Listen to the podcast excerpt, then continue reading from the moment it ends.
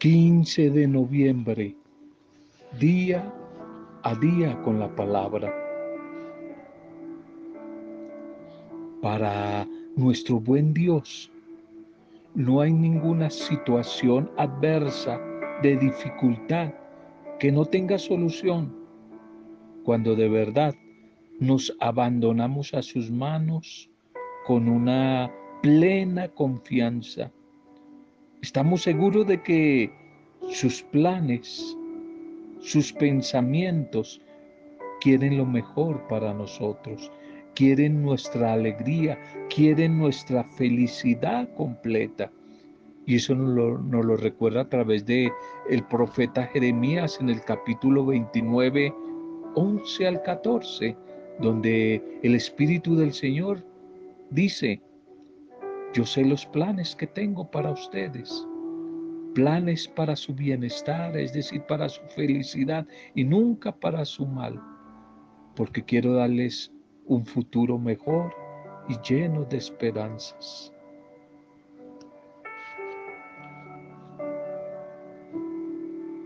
Bienvenidas y bienvenidos en este nuevo espacio, momento, cuando recibas este audio.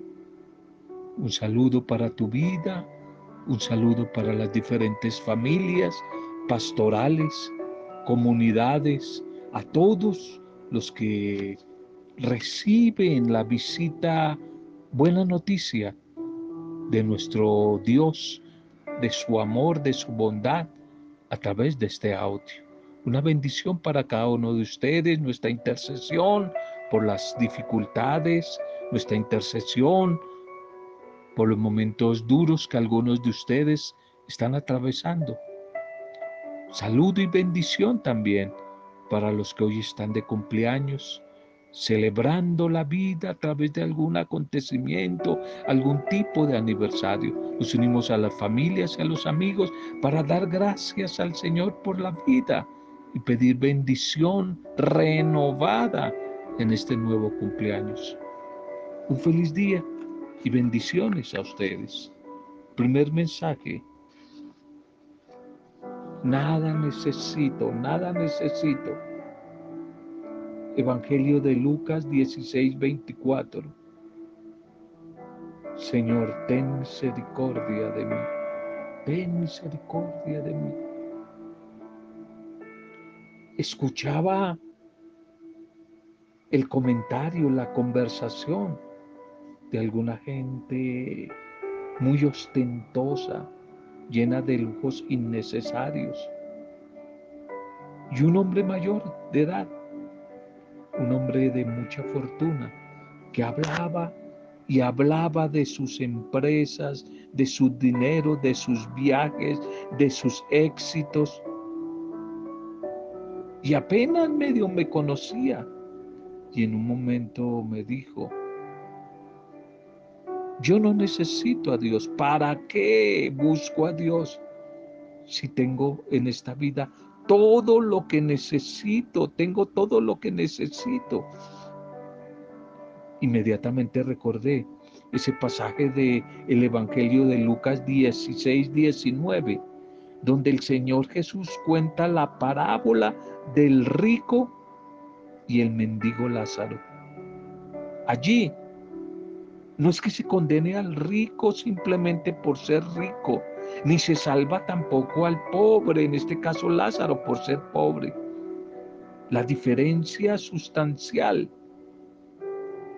es la sencillez, la humildad del corazón, es lo espiritual. La tranquilidad económica, la bonanza económica, no solo la riqueza puede fomentar autosuficiencia en el corazón humano. En cambio, generalmente el necesitado, el vaciado, el pobre, sabe que necesita y por eso busca realmente a Dios. Sabe que necesita, que hay una carencia en su vida y por eso busca a Dios. Y en esta misma parábola, el rico estaba plenamente satisfecho con sus bienes y su vida social cuando murió y fue a un lugar que era un tormento eterno. Y el mendigo Lázaro, como debió seguramente llenar su vida con la palabra de Dios, fue al cielo. El rico en bienes era fatalmente pobre en lo espiritual. Y la muerte no respeta.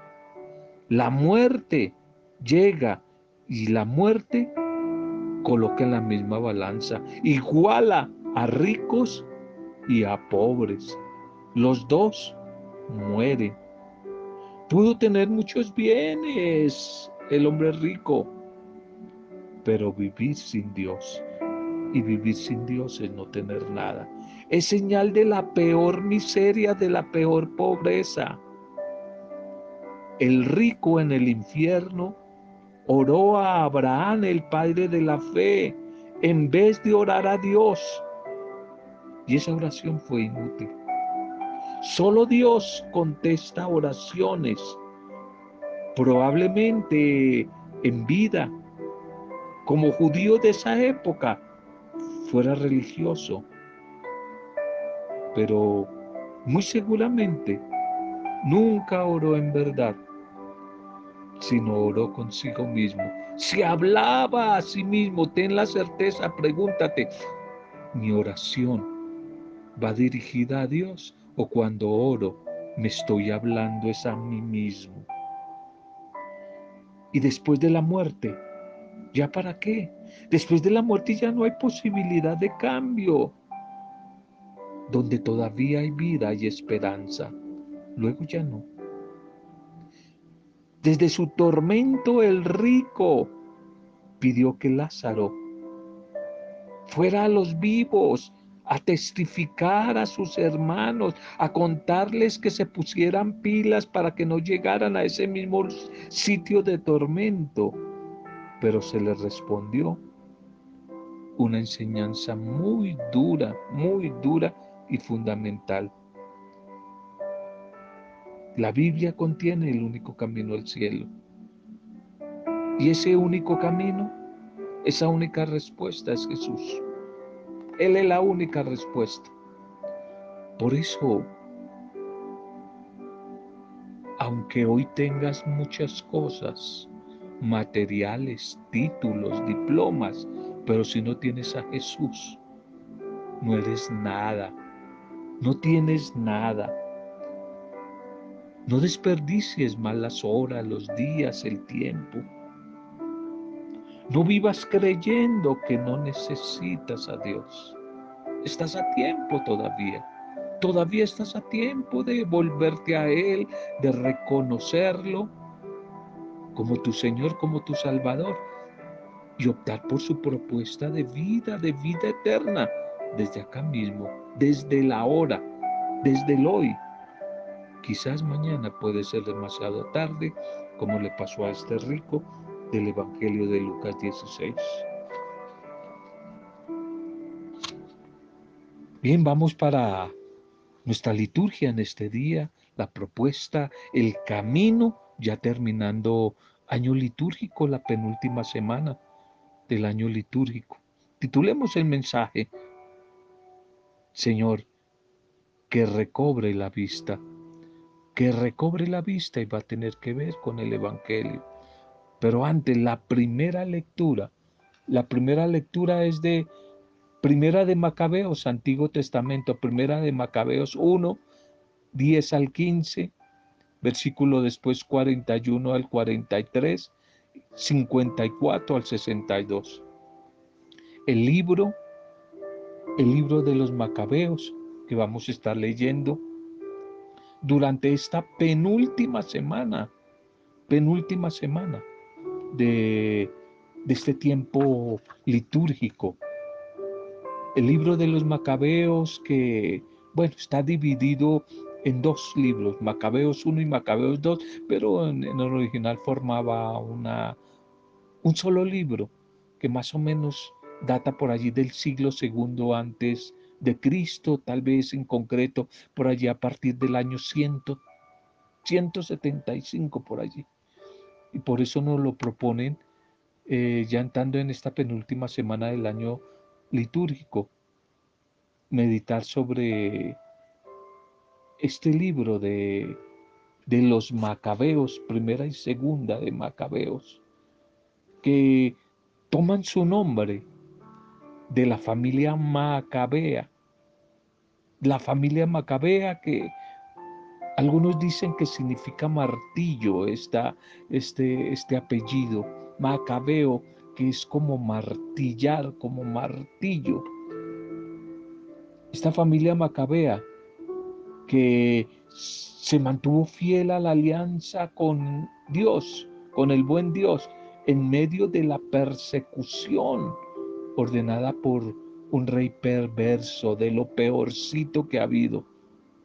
Antioquio Epífanes, por allí en el siglo antes de siglo segundo antes de Cristo, una persecución terrible que hubo contra el pueblo judío, presionándolos para que se olvidaran de sus costumbres, negaran su cultura, su fe, su religión y optaran por las nuevas costumbres, las modernas costumbres del paganismo de esa época.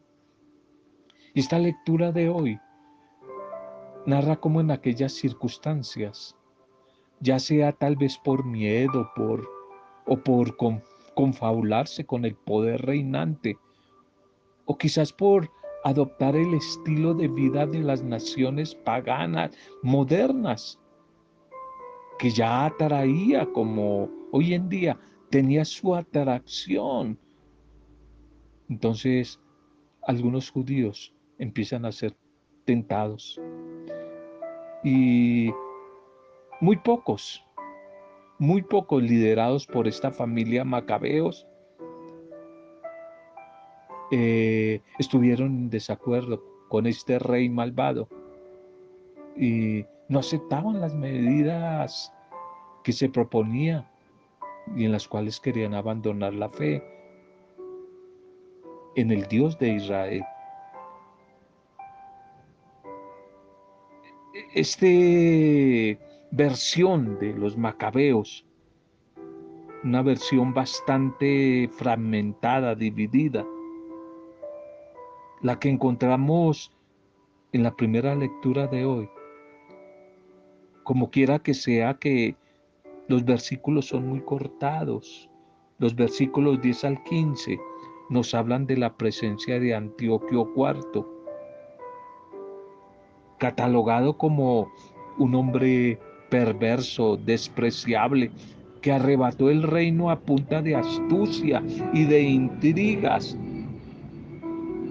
para el autor del libro, él fue un vástago perverso, un gran enemigo de Dios, pues hizo de todo para destruir la religión judía. Lo que Antioquio buscaba era una unidad nacional a través de la instauración de una religión y cultura sincrética. Pero muchos se marginaron de las corrientes propuestas, estas corrientes que en el fondo tenían la filosofía, el pensamiento griego, de manera que el judaísmo eh, estaba en el acecho, tentado, asediado para ser contaminado. Esta lectura de hoy narra esas circunstancias duras para el pueblo. Y allí ese testimonio de la familia Macabea, una familia valiente. Pero esa situación hoy sigue existiendo en nuestra vida, una sociedad cada vez más secularizada, es decir, más mundana, la tentación, la acechanza, el riesgo de los cristianos de hoy, que como la época de la familia Macabeo, somos tentados al modernismo, a parecernos a este mundo posmoderno, civilizado, ateo, agnóstico, sincrético. Y por eso mucho sector de la iglesia, de la fe, como que va terminando con aliándose con esos poderes, con esos poderes y con esos pensamientos y pareceres, ideologías, filosofías y teologías del mundo, poniendo en riesgo nuestra relación con Cristo, nuestra sana relación con Cristo, nuestra identidad y nuestros valores en una sana doctrina en Cristo se han corrompido. Tantos movimientos dentro de la iglesia, demasiado filosóficos, teológicos, diría yo, ateológicos, donde lo que importa es el, el, el Dios que es el hombre, el ser humano como Dios, la creación como Dios, se adora a la creación, ese amor exagerado a la ecología. Para mucho sector de la iglesia, una adoración terrible a la ecología, a las mascotas, a la tierra, y no como dice San Pablo, olvidándonos del Creador. Nos volvimos adoradores, adoradores de la creación, y se nos olvidó el Creador. Un mundo cada vez más secularizado, más pagano, está poniendo en riesgo nuestra fe. Pues eso le pasó a la familia Macabea allí con esa tentación y persecución por el imperio griego, por ese líder emperador maléfico, Antíoco IV Epífanes. No se trata tampoco de que nosotros los cristianos rechacemos la ciencia. No, yo no estoy diciendo eso. Estoy en contra de eso también. De que rechacemos los progresos de la cultura, sino que más bien sepamos discernir a la luz del Espíritu, a la luz de la palabra, lo que es bueno y concorde con la voluntad de Dios.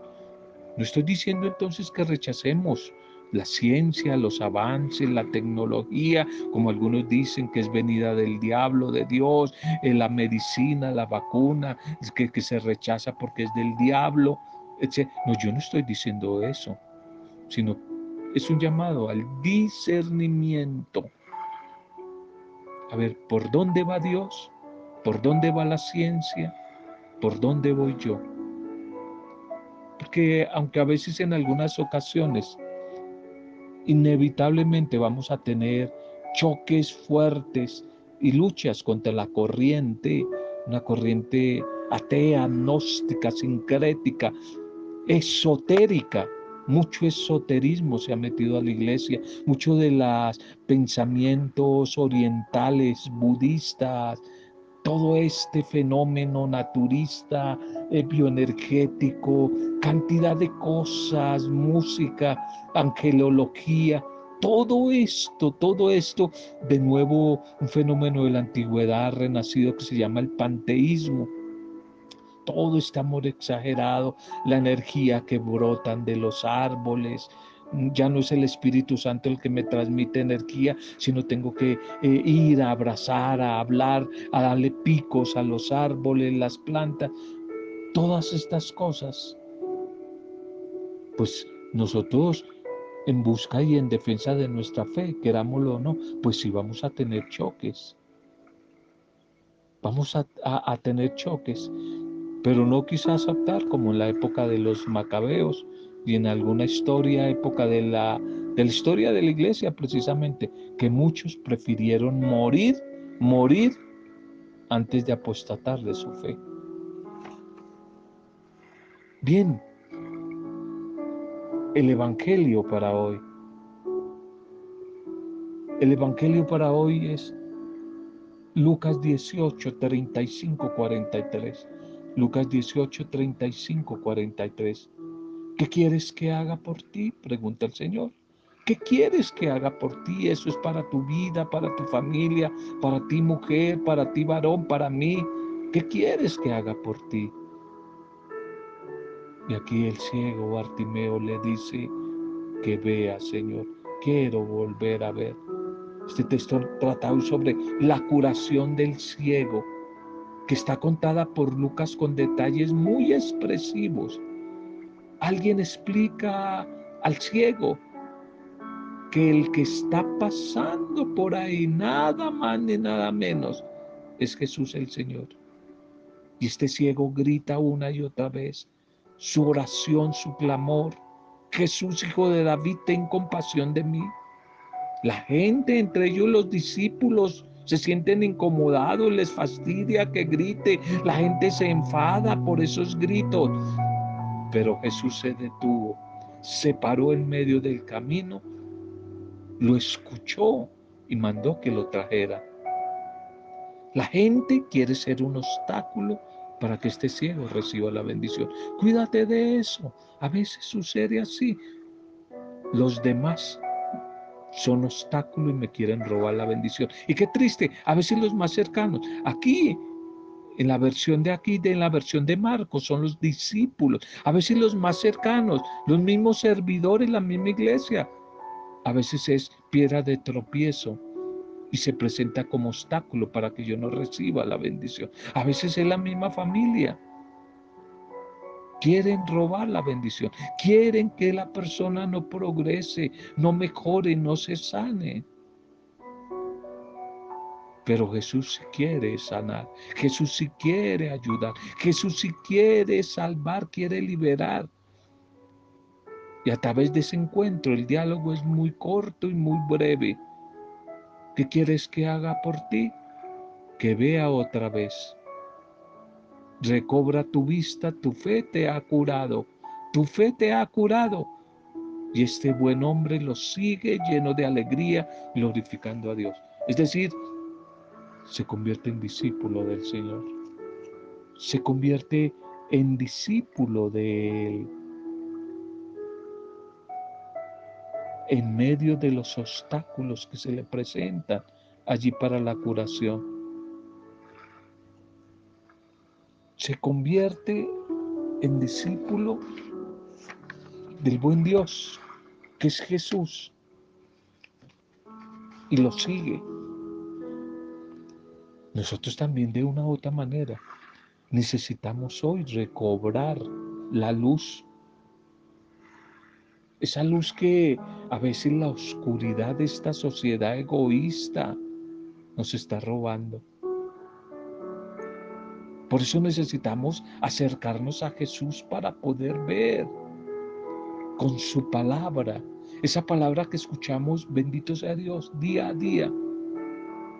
Él nos enseña, nos muestra sus caminos, se presenta Él a través de su palabra como una brújula que va iluminando nuestros ojos para que no tropecemos con tanto obstáculo que por ahí se nos va presentando. Hoy también podemos preguntarnos, ¿qué hacemos para que otros también recobren la vista? Esa vista espiritual, esa vista emocional de los afectos Preguntémonos, ¿será que acaso tú y yo, la iglesia, la comunidad, somos de los que ayudamos a que alguien se entere de que por ahí está pasando Jesús? O más bien como el texto del Evangelio, somos de los que estamos sordos.